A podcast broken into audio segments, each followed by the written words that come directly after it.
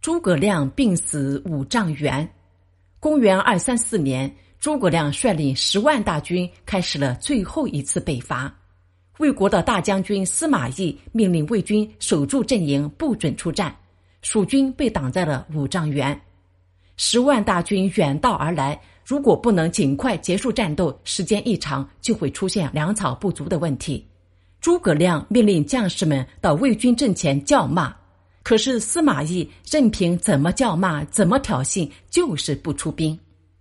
诸葛亮想出一计，派出使者送去一套女子的衣服。不料司马懿看到这份特别的礼物后，一点都没有生气。这是在讽刺我像女人一样胆小吗？诸葛亮为了激我出兵，真是费尽了心思呀。司马懿还很客气的向使者问这问那。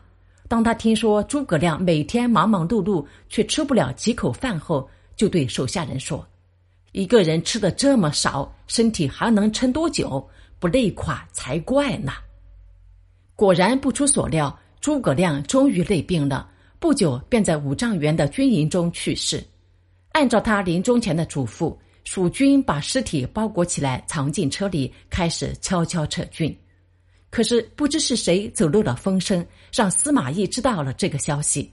他立即率军追赶过来，没想到刚刚追过五丈原，撤退的蜀军突然改变方向，后队变成前队，直向魏军冲去。司马懿吓坏了，以为诸葛亮没有死，是在用计骗他出兵，赶紧下令后退。就这样，蜀军在老丞相的妙计安排下，安全撤离了五丈原。